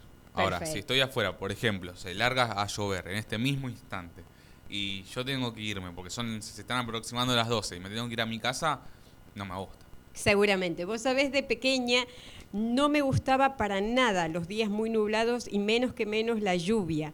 Entonces le dije a mi madre preciosa, mamá, no me gustan los días de lluvia. Ella sin mirarme y sin dejar de hacer lo que hacía, simplemente me dijo, hija, pero si no llueve, ¿quién riega los arbolitos de la calle? Desde esa vez mm, me gusta un poquito más. Así las cosas. Agustín, vamos a un raconto de noticias de nuestra región sudamericana, ¿te parece? ¿Comenzamos entonces? Dale, si vos tenés alguna en particular, hubo un par de hechos eh, locales. Sí, así es. Tenemos un hecho local eh, ubicado en la avenida Hipólito Yrigoyen, es una avenida muy importante para el acceso con capital, para las personas de zona sur que se dirigen para la capital federal del país, de la provincia. Eh, se incendió un Burger King, el Burger King muy conocido, una marca de hamburguesa muy conocida eh, a nivel internacional. internacional. Es cierto, es cierto. En la cocina comenzó este incendio que se fue elevando hasta llegar al sobretecho. Las llamas se podían llegar a ver desde las calles y además se necesitaron tres dotaciones de bomberos voluntarios de acá de Loma de Zamora para poder mm, controlar las llamas. La avenida estuvo cortada por 30 minutos aproximadamente, entonces eso impidió el paso de las personas que iban para Capital justamente. Seguro. Y además había 11 empleados que tuvieron que ser evacuados y 10 clientes. Por suerte no causó heridos esta, este incidente. Bien, bien, esa, esa es la buena noticia. ¿Sabes, eh, Agustín? Eh, aquí en la República Argentina hubo un hecho hace muchos años, ya serán 25 años atrás aproximadamente, en que no fue esta empresa que mencionaste, sino la competidora, la que tiene la M grandota amarilla, Claro. esa empresa eh, publicó un anuncio, en ese momento la manera de buscar trabajo eran los clasificados también del diario de- del instrumento de aire. Entonces, todas las personas que buscábamos trabajo en ese entonces, se compraba el diario, se sacaba la parte de los clasificados y se circulaban los eh, potenciales avisos para ir a presentarse o para dejar el currículum. Sí, sigue estando eso. Bueno, eh, eh, hoy, hoy por hoy sigue estando muy bien decís, pero los clasificados de hoy ya compone, es muy flaquito. Sí. Antes los clasificados eran prácticamente lo que es hoy un diario completo, eran muy, muy numerosos. Sí, sí, es otra cosa. Uno de esos clasificados en pequeñito de la competencia de la que acabas de mencionar decía, necesitamos empleados para nuestra empresa preferentemente eh, rubios, rubias y delgados. Imagínate, yo no entraba en la clasificación que ellos requerían, ¿no? Ni rubia ni alta. Resulta que la vida me llevó a transitar rumbos como migrante y aparecí en los Estados Unidos, donde están las, eh, eh, e- e- estas, eh, estos negocios de comida rápida, y resulta que allá es todo lo contrario. Allá el trabajo que uno puede conseguir en estos establecimientos de hamburguesas no requieren nada de ser ni rubio, ni alto, ni flaco, no requieren ninguna condición física porque es el espacio laboral que menos paga. Por lo tanto, quienes aplican o solicitan un trabajo en estos negocios son, por lo general, los estudiantes secundarios que eh, van a buscar eh, su primer empleo o el trabajo de las vacaciones. También los migrantes que recién llegan a estos lugares es al lugar donde pueden acudir, no importa la edad que tengan estos negocios, como saben que sus salarios son tan bajitos, no pueden pretender, pero por nada del mundo, además legalmente también está explícitamente prohibido, tener eh, requisitos físicos en, sus empleados. Así es que, a contrario de lo que ocurre no solamente en la República Argentina, sino en muchos otros países, eh, en los Estados Unidos estos negocios de comida rápida incorporan personas eh, de edad muy avanzada o, muchachos o chicas que están terminando el secundario, no objetan para nada la edad ni la condición física que tiene el potencial empleado porque sus sueldos son muy, muy bajitos. ¿sí? Eh, esto es lo que ocurre al menos cuando uno llega por esas latitudes. Te cuento una de las mías. Dale, por favor. Dale. Eh, este año aquí en la República Argentina también hay elecciones, ¿sí? Para Sí. estas elecciones del 2023 ha sido noticia lo que se denomina elecciones concurrentes en la ciudad de Buenos Aires. ¿Qué significa esto? Que los porteños votarán a presidente del país y a jefe de gobierno local el mismo día, pero en dos urnas separadas. La votación de las autoridades porteñas va a ser con una boleta única, en tanto eh, la mm, elección a presidente y a los representantes legislativos con lo que se llama la boleta sábana, esa boleta grandota, ¿sí? La diferencia en Ciudad de Buenos Aires es que anteriormente las elecciones eran desdobladas. Significa que eh, los ciudadanos en capital tenían que ir a votar un día específico para elegir a sus autoridades de la ciudad y en las elecciones nacionales tenían que ir a votar mm, por segunda vez. Eh, este año va a ser la diferencia que va a ser un solo día, el mismo día mm, de votación, que va a ser el día 13 de agosto, según el calendario electoral estipulado en el país. En 13 de agosto van a ser las PASO, las, las primarias abiertas, simultáneas y obligatorias, y el 22 de octubre van a ser las generales. Mm, si en las generales eh, no hay un ganador eh, por amplia diferencia, será el 19 de noviembre el balotaje o segunda vuelta. Y si recordás, Agustín, hoy pudimos hablar con María Cristina Campuzano. Ella es candidata a senadora por paraguayos en el exterior y nos decía que en el Paraguay también habrá elecciones presidenciales, pero será mucho más eh, adelante, el 30 de abril, elecciones en el Paraguay y la característica es que en el Paraguay no hay segunda vuelta. El que gana, ganó y listo, no hay balotaje. Entonces, em, en Ciudad de Buenos Aires, aquí en Capital Federal, la diferencia para este año es que va a haber em, elecciones en el mismo día que em, en todo el país, pero van a tener su boleta única.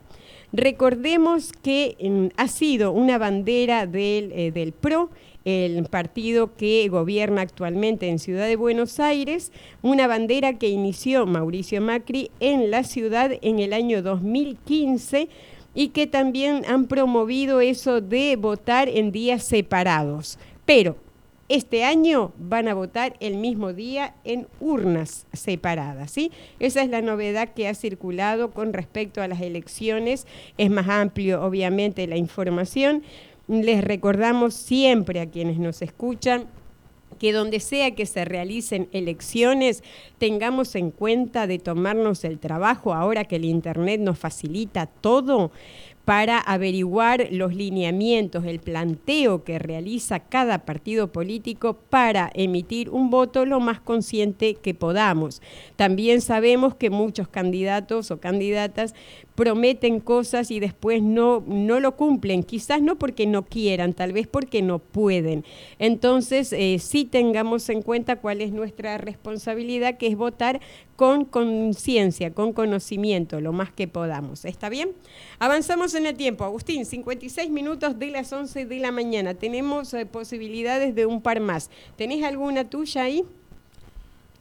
El fin de semana sí se, hubo un choque bastante fuerte entre una mujer que estaba alcoholizada en la calle Polonia, en Avellaneda, con dos, chicos, uno de 18 y otro de 21 años, que estaban en una moto.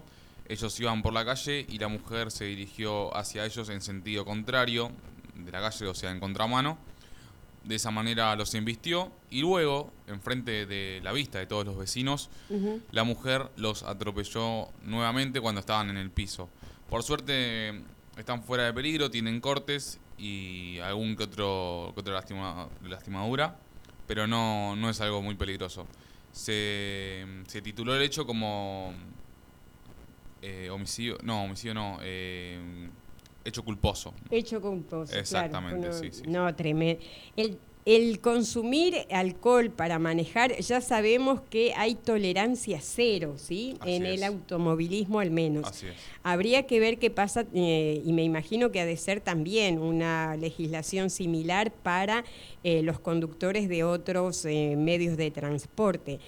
Y, de verdad que el, hecho del consumo de alcohol eh, siempre genera dolores de cabeza, eh, problemas y cuando se llega al extremo de, los hechos que cuestan la vida de alguien es lamentable, no hay explicación, no hay vuelta eh, atrás cuando se pierde una vida.